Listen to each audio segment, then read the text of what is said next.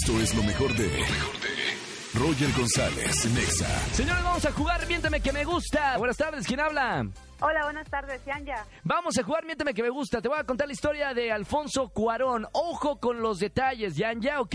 Ok. Primera versión, Alfonso Cuarón. Es un director, guionista, productor de cine mexicano que estudió en la UNAM y es ganador de un Oscar por la película El Renacido a Mejor Fotografía. Hoy cumple 56 años. Versión número uno. Miénteme que me gusta. Versión número 2, Yanya.